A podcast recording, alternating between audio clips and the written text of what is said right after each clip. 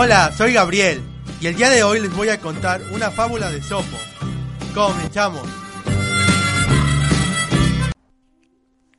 El médico ignorante. Érase un enfermo al que muchos médicos habían asegurado que, aunque no estaba en peligro, su mal sería de larga duración. Pero había un médico ignorante que le dijo que tomara todas sus disposiciones porque no pasaría del día siguiente.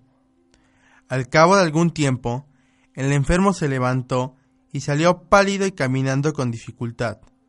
Nuestro médico le encontró y le dijo, ¿Cómo están, amigo, los habitantes del infiemo? Tranquilos, contestó.